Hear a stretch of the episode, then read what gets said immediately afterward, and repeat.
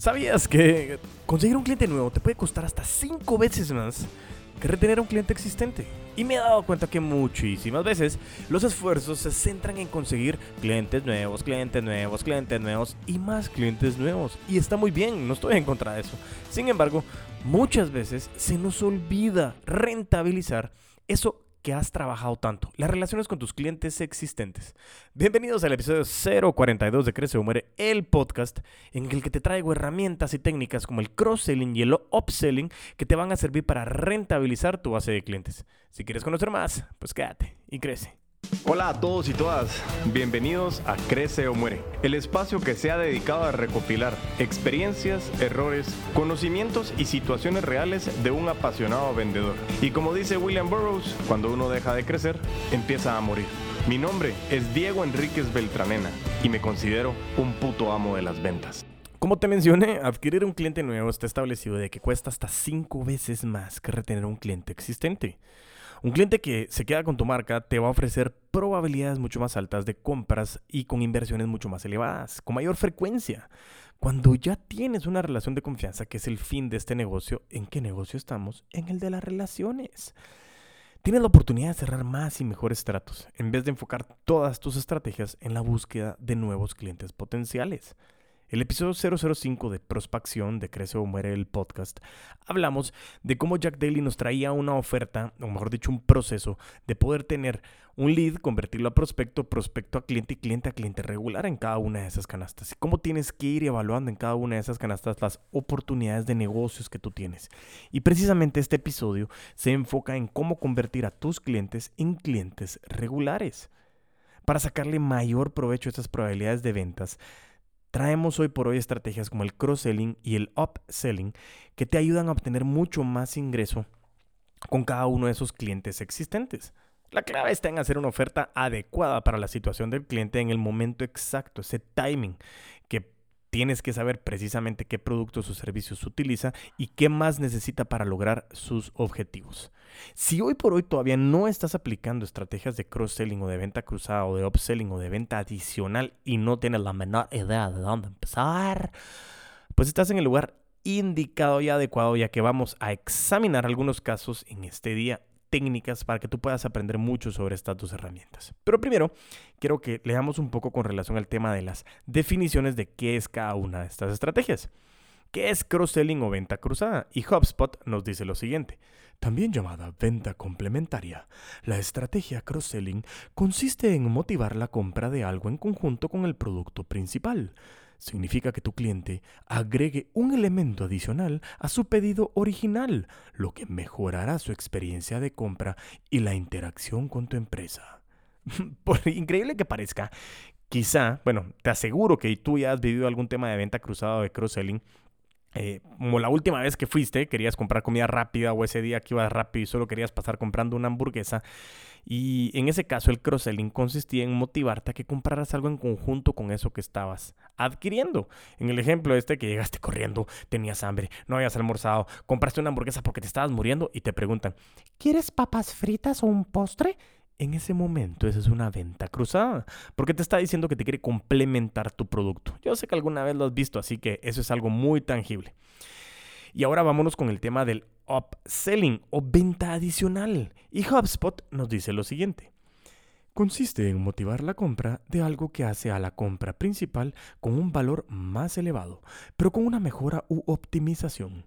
Por ejemplo, si un cliente ya ha comprado una suscripción a tu herramienta de marketing, mediante el upselling lo alentarías a comprar una integración adicional para mejorar su experiencia. Precisamente, el cross-selling consiste en ofrecer un producto complementario, mientras que el upselling se refiere a ofrecer otro producto que constituye una mejora u optimización de la compra principal que tu cliente ya ha hecho. Por lo tanto, según los ejemplos que hemos hablado, el tema del upselling sería que yo te pueda eh, hacer que tu hamburguesa tenga tocino, queso, eh, doble tortita o lo que quieras. Y el cross-selling son las papas o es el postre. Algo que no te va a sorprender mucho es que el upselling puede llegar a ser hasta 20 veces más eficaz que el cross-selling. Y piénsalo, es muchísimo más fácil vender algo relacionado con lo que tu cliente ya ha comprado que vender algo que es complementario pero diferente. Y aquí adelante hablaremos un poco sobre el segundo dinero que nos ha traído como concepto eh, Grant Cardone. Así que bueno, ya adentrándonos en la cashnita de este episodio, te traigo 12 puntos que son prácticas que ventas y servicio al cliente pueden aplicar para brindar estrategias de cross-selling y upselling. Punto número 1. Conoce a tu público. Ya lo hemos hablado anteriormente y tienes que estar familiarizado con el tema del avatar o el buyer persona. Porque tienes que conocer a tu público, tienes que saber que cuando compró tu producto tú tienes información demográfica, psicográfica y además de todas sus opiniones. Y tienes que crear ese buyer persona para poder saber cómo son tus consumidores y puedas comprender esos objetivos, desafíos, retos, intereses y hábitos. Y así vas a poder identificar realmente qué productos o servicios le puedes ofrecer en cross-selling y upselling y tendrás muchísimo más mayores de conversión al utilizarlo de esta manera. Punto número dos. Tienes que determinar qué significa éxito para tus clientes. Antes de que tú puedas intentar vender valor adicional a tus clientes, debes de tener una idea clara de qué tipo de éxito es importante para ellos, porque lo hemos hablado, éxito es subjetivo. Y al principio de tu relación tienes que reservar un tiempo para sentarte y discutir lo que tu comprador quiere ganar con el uso de tu producto o servicio. Y no tienes que explorar solo los objetivos inmediatos, sino también los planes más amplios y de largo plazo de ese consumidor, de ese cliente. Tienes que cultivar una comprensión profunda de las prioridades de tus clientes para poder generar confianza desde el principio. Si sabes lo que valora tu usuario y a dónde quiere ir, puedes identificar áreas de oportunidad donde tus productos y servicios adicionales lo van a ayudar de mejor manera, generando mucha más fidelización contigo y tu marca. A veces, los compradores tienen clarísimo solo su objetivo a corto plazo. Y digo a veces porque normalmente ni siquiera saben qué quieren. Pero menos todavía tener claro qué es ese mediano o largo plazo y tú puedes ayudar a resolverles sus dudas de por qué agregar artículos extra que los va a beneficiar en ese momento. De alguna manera, debes hacerles ver que conoces el camino y las herramientas que van a utilizar, no solo en ese momento, sino más adelante en el desarrollo, en el crecimiento y en el apalancamiento de las alianzas estratégicas que van a hacer en todo ese recorrido de su camino empresarial o lo que estén utilizando con ese producto o servicio, para que realmente lo que tú le ofreces los ayude a estar prevenidos ante esos cambios. Punto número 3. Diseña recorridos de clientes, el Customer Journey, que es lo que hemos hablado desde que compran hasta la postventa. De modo muy similar al primer paso, tenemos que diseñar esos recorridos para poder identificar cómo y cuándo van a utilizar ese producto o servicio y cómo los va a ayudar a crecer. Cuando lleguen al punto en que vean los resultados gracias a tu producto o servicio, van a comenzar a hablar sobre él con otras personas y empieza lo famosísimo conocido como las recomendaciones. Que como dice Grant Cardone, muchísimas veces las recomendaciones vienen porque están validando, justificando que su decisión fue la idónea y quieren que más personas lo validen de la misma manera. En esa etapa del recorrido, el cliente ya podría estar escuchando con mucho más entusiasmo la oferta que tú le puedes dar con relación a ventas cruzadas o adicionales, ese cross-selling o el upselling, y eso los va a demandar a ellos invertir más, porque tú le estás agregando más valor. Es muy buena idea que tú puedas tener ese timing preciso, por eso hablamos de que el timing es puntual y preciso, para que cuando lleguen a ese punto poder aplicar esas estrategias que te menciono de cross-selling y upselling porque si lo haces antes, posiblemente si no lo han utilizado, no lo han incorporado o lo están incorporando, la tasa de conversión no es tan alta porque no han entendido todavía cómo los puede beneficiar a generar ser más productivos con lo que tú le has ofrecido, que es ese producto o servicio. Punto número 4. Tienes que establecer y realizar un seguimiento de metas estimables. Cuando incorporas a un cliente nuevo, tienes que asegurarte totalmente de basarte en indicadores, KPIs, lo hemos hablado, en esos indicadores claros y estimables de éxito para trabajar juntos con el uso de tu producto o servicio.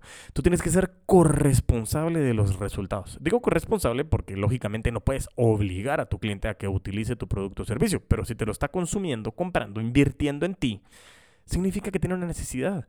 Tienes que ser corresponsable con el acompañamiento. Aprovecha lo que ya has aprendido sobre las prioridades y objetivos de tu consumidor. Por eso es que la data, la investigación, la inteligencia de mercado es trascendental. Y tienes que desarrollar un plan de acción con hitos sencillos para realizar un seguimiento de su progreso.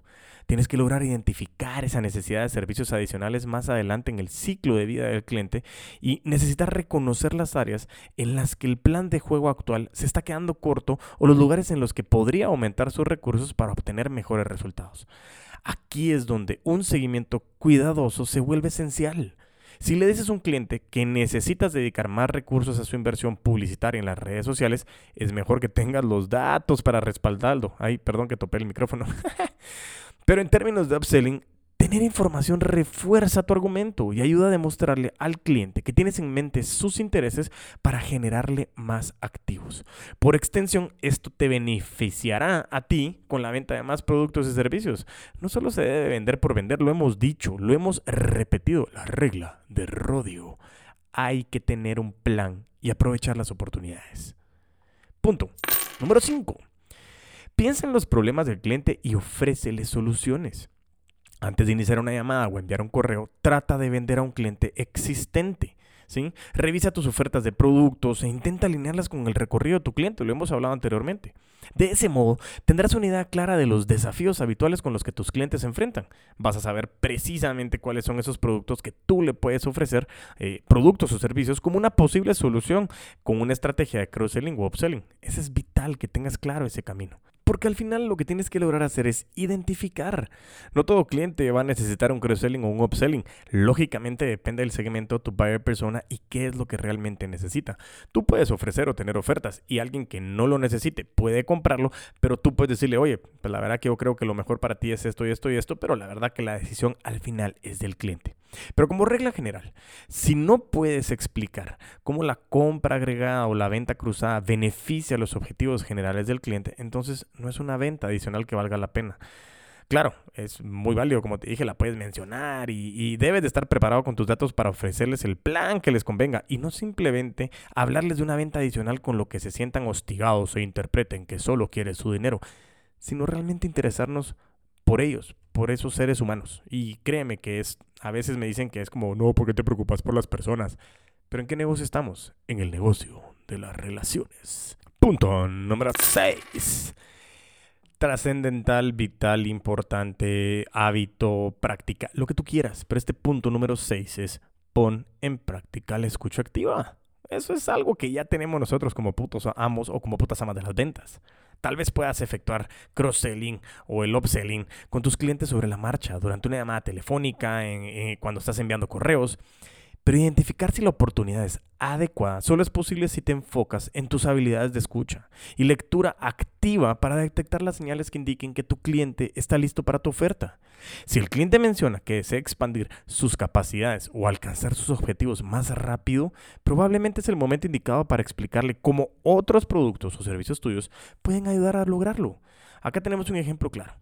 Eh, es mucho para esto, pues es decir, que es mucho dinero para este artículo o servicio, pero no significa que no tenga el dinero o la necesidad de comprar. Por ejemplo, estamos en una, en una joyería y le presentas algo porque se peleó la persona con su esposa y quiere solucionarlo. Entonces eh, le presentas y mire, necesito solucionar la relación con mi esposa, tuvimos una pelea y le quiero comprar algo espectacular. Sacas algo espectacular y él dice, no, es mucho para esto. Él no te está diciendo de que no tiene el dinero o no tiene la necesidad de comprar, por lo que no es una venta perdida. Capaz lo que quería era algo que tuviera un valor más elevado y que satisfacería esa necesidad de una mejor manera. Y es importante que sepas, el cliente prefiere pagar más por la solución correcta que pagar menos y equivocarse. Esto nos lo dice Grant Cardone. Y muchísimas veces, por no escuchar y pretender que lo que vendemos es caro y que el cliente no lo va a querer pagar, nosotros estamos interrumpiendo la venta. Y posiblemente, como dice Grant Cardone también, que me apasiona mucho el tema de cómo lo estructura, las ventas no se pierden o no se ganan por los prospectos. Nosotros, los vendedores, los putos amos de las ventas, bueno, los que no se consideran son los que pierden ventas. Pero tenemos que estar en consideración de estar aprendiendo a escuchar constantemente qué necesita el cliente. Punto número 7 proporciona valor lo antes posible con ganancias rápidas. Nadie, lógicamente, va a invertir recursos adicionales en la compra de tus servicios hasta que hayas demostrado que puedes ofrecer resultados tangibles para su negocio. Para establecer una relación larga y mutuamente beneficiosa con un cliente, debes de concentrarte en proporcionar ganancias rápidas lo antes posible. Una ganancia rápida es cualquier cosa que ofrezca valor inmediato a tu cliente. Algunos ejemplos podrían ser alguna auditoría de la estrategia en todo lo que es el marketing digital en redes sociales, una evaluación del sitio web para identificar nuevas oportunidades de optimización, la creación de alguna oferta o desarrollo de contenido y curación de contenido, algún plan promocional que pueda aumentar sus números de ganancias o generación de leads una ganancia rápida no requiere un gran esfuerzo de tu parte. Solo tienes que demostrar que estás completamente comprometido con brindar los números reales a tu cliente desde el primer día. Y que tus productos o servicios pueden ayudar a eso. Cuanto antes tú puedas demostrarle a tu cliente un éxito medible, mucho más rápido lograrás profundizar la relación y demostrar que tu experiencia es espectacular en esas áreas adicionales. Punto. Número 8. Presenta ideas, no solo actualizaciones o seguimientos. Y esta parte, este punto me encanta porque es algo que normalmente hago. Como le hemos dicho, el fin principal de la escucha es entender. Y tus clientes deben de comprender completamente por qué crees que una compra adicional, un valor agregado, un cross-selling o un upselling es una buena idea. Si tú te acercas a ellos y solo les dices, oye, necesito que gastes más en esto, eh, puede ser una idea equivocada y al final tu cliente va a tener la conclusión de que tú solo les quieres sacar dinero y eso comienza a erosionar la relación. Todo lo que hiciste para ganarte ese cliente y tener una buena relación, la tiraste rápidamente por la borda. Tienes que lanzar siempre una idea, buscar ese segundo dinero. Insisto, como dice Grant Cardone, este, este, libro de Sell, eh, Sell or Be Sold es, espectacular, súper recomendado. Dejo el link en la descripción del episodio. Eh, es importantísimo que habla del segundo dinero. Literalmente, si tú ya le vendiste algo, ya hiciste todo el trabajo, el segundo dinero es mucho más fácil de conseguir. Porque precisamente lo que tienes que lograr hacer es que si realmente estás viendo de que le puede agregar valor, de que tú crees que puede alcanzar sus objetivos de mejor manera, aunque quieran invertirlo después, todo ese tiempo es pérdida de recursos. Por lo tanto, ese segundo dinero estás presentando alguna idea de que le va a funcionar y va a tener un retorno de y que esa idea puede ser aplicable. Por eso, presenta ideas constantemente, tira ideas. Las ideas, al final, como te decía, es el dólar, pero la aplicación y la ejecución con tu acompañamiento es el resto del millón de dólares. Por eso tienes que aplicar el uso trascendental de las palabras idóneas y presentando ideas. Algo que hay que destacar, mejor dicho, es utilizar palabras que generen en la, en la cabeza, en la psicología del cliente, confianza de que su, su, dinero realmente lo estás utilizando con un fin específico que le va a generar retorno de inversión. Si tú utilizas la palabra gastar o se convierte en gasto, realmente inmediatamente la cabeza dice, eso es negativo, no lo quiero. Pero si tú le estás diciendo de que va a ser una inversión porque existe un retorno, en ese momento la cabeza comienza a pensar y se pone en un modo alfa que mm, comienza a ser más absorbidas las ideas para poderlas ejecutar. Punto número 9.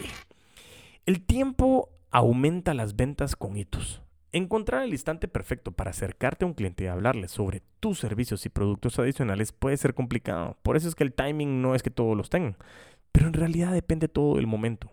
Después de completar una iniciativa exitosa con tu producto o un gran hito, por ejemplo, alcanzaste un nuevo objetivo de generación de clientes potenciales, aprovecha la oportunidad para dar un paso atrás y preguntarle a tu cliente, oye, ¿cuáles son los pasos a continuación? ¿Qué quieres? ¿Qué sigue? Las conversaciones sobre el futuro ofrecen una oportunidad natural para plantear nuevas ideas y proyectos que deseas realizar con tu cliente. Lanzar un cross-selling o el upselling es especialmente efectivo después de ayudar a lograr una gran ganancia para tu cliente, ya que tienes la prueba inmediata de tu experiencia. Está generando realmente retorno de inversión. Por eso, la aplicación del timing tiene que ser una lectura hábil y aprender a escuchar y entender lo que tu cliente quiere y cómo con el tiempo ha ido acompañando. Por eso te digo, el hecho de pensar de que le vendiste un producto o servicio y chao vaya al cliente es una de las cosas más idiotas que he escuchado. Acompaña a tu cliente, conviértete en ese aliado estratégico, ese asesor, ese verdadero o verdadera puto amo de las ventas para que realmente nos acompañemos y podamos ayudarnos a seguir creciendo. Punto número 10. Proporciona un desglose de precios o de valores transparentes. Ponte en el lugar de tu cliente por un momento, ¿sí? Si alguien te dijera que necesitas pagarle más dinero por beneficios adicionales vagamente definidos, probablemente te va a dar duda y no lo vas a hacer. De hecho, tal vez sentirías que están tratando de aprovecharse de ti y eso es lo que tú no quieres que suceda o que piense tu prospecto. Bueno, en este caso tu cliente. Cuando propongas una estrategia de upselling o de cross-selling, es especialmente importante proporcionar toda la información de valores que sea lo más transparente posible. Desde el inicio, en cualquier acercamiento con tu cliente, te he recomendado siempre utilizar la verdad de la transparencia. Ofrece a tu cliente un desglose completo de lo que estás poniendo y explícale detalladamente la inversión y el tiempo involucrados. Dinero y tiempo, los dos recursos más limitados. Punto número 11 Identifica tendencias y aplícalas a tu proceso de ventas. Una vez que hayas vendido exitosamente a algunos clientes, comenzarás a desarrollar una mejor idea de qué tipo de clientes se benefician más de los productos adicionales. Buyer persona, inteligencia de mercado, recorrido del cliente, lo que hemos venido hablando. Realiza un seguimiento de los tiempos y las características que estos consumidores tienen en común e incorpora tendencias en tu proceso de ventas para identificar de manera proactiva oportunidades en las cuales puedes utilizar estas estrategias de upselling y de cross-selling continuamente como un mecanismo automatizado. Punto número 12. Elige la sinceridad como tu mejor arma de influencia. Y muy alineado con el tema de los valores transparentes, la mayoría de las personas son desconfiadas. Eso es algo clarísimo. Y sobre todo, como lo digo en los entrenamientos o capacitaciones que damos, es que nosotros ya no somos sustitutos de nuestra misma categoría eh, de productos o de servicios. Hoy por hoy, ¿cuántos correos recibes al día de ventas? Son muchísimos. ¿Cuántas vallas ves? ¿Cuántos anuncios? Todos vendemos constantemente. Entonces, que alguien se acerque a venderte algo, a ofrecerte algo más, inmediatamente reaccionas con desconfianza. Sobre todo cuando se trata de tu dinero y más si son compras importantes o de valores altos que puedan definir el rumbo de tu empresa. Ellos, los prospectos o clientes, de alguna manera piensan que solo buscas su dinero y algo muy importante es que tu herramienta más importante es la verdad. Plantea el plan de lo que quieres hacer con la compañía o con la empresa y lo que vas a requerir de ellos para que alcancen el éxito. Por eso te digo, te tienes que convertir en aliado estratégico, no solo en un vendedor. Asegura de tener todos los datos y la evidencia necesaria que respalde lo que vas a ofrecer antes de hacer una llamada para concretar una reunión. Trata siempre de agendar una reunión antes, ya que en ella mostrarás la capacidad de tu plan. Muchos de los clientes ya tienen experiencia, algunos acuden con sus directores de imagen, de comunicación, de marketing, que saben y detectan cuando estás dando información errónea o que no les vas a beneficiar, lo cual únicamente deja a ti y a tu negocio con una imagen pésima. Por favor, por favor, por favor, siempre habla con la verdad. No ofrezcas productos que no van a utilizar y no de cifras que son imposibles de alcanzar. La sinceridad es clave para que ellos decidan invertir en tu producto o servicio y decidan renovar contrato, continuar contigo, comprarte más. Lleva datos duros que impulsen tu argumento, porcentajes, estimaciones de proyectos, conclusiones, casos de éxito y así vas a poder influenciar de mejor manera de que necesitan a ti y a tu producto, a tu marca, a tu servicio por el trabajo de calidad que das. Realmente es muy importante lo que te acabo de decir. Y eso se llama la parte comercial. El proceso comercial habla de las tres patas o de los tres pilares, ventas, mercadeo e inteligencia y mercado. Todos van correlacionados y por eso es tan importante que tú tengas la capacidad de estar súper informado o informada para poder hablar con la veracidad. Así que, haciendo un resumen de lo que vimos el día de hoy en estos últimos 12 puntos, hablamos de punto número uno, conoce a tu público. Punto número dos, determina lo que es el éxito para tus clientes. Punto número tres, diseña recorridos de clientes. Punto número cuatro, establece y realiza un seguimiento de metas estimables. Punto número 5. Piensa en los problemas del cliente y ofréceles soluciones. Punto número 6. Pon en práctica la escucha activa. Punto número 7. Proporciona valor lo antes posible con ganancias rápidas. Punto número 8. Presenta ideas, no solo actualizaciones o seguimientos. Punto número 9. El tiempo aumenta las ventas con hitos importantes. Punto número 10. Proporciona un desglose de valores transparentes. Punto número 11. Identifica tendencias y aplícalas a tu proceso de ventas. Y punto número 12. Elige la sinceridad y la veracidad como tu mejor arma de influencia.